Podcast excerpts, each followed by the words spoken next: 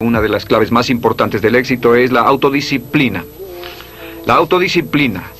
Y sabemos que ninguno de nosotros tiene suficiente autodisciplina. Pero la autodisciplina tiene una aplicación específica. Significa autodominio. Significa muchas cosas. Significa mantener su mente en lo que desea y lejos de lo que no desea. Pero también significa autocontrol.